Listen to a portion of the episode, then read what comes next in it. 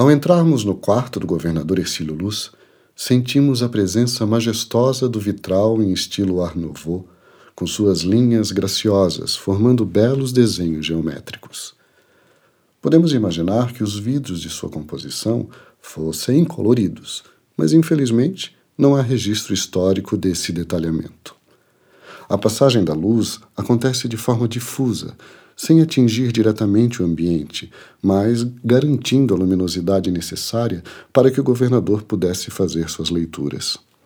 Sua completa abertura dá acesso ao balcão, um local semelhante a um púlpito, projetado para se proferir discursos, como as sacadas imperiais e papais.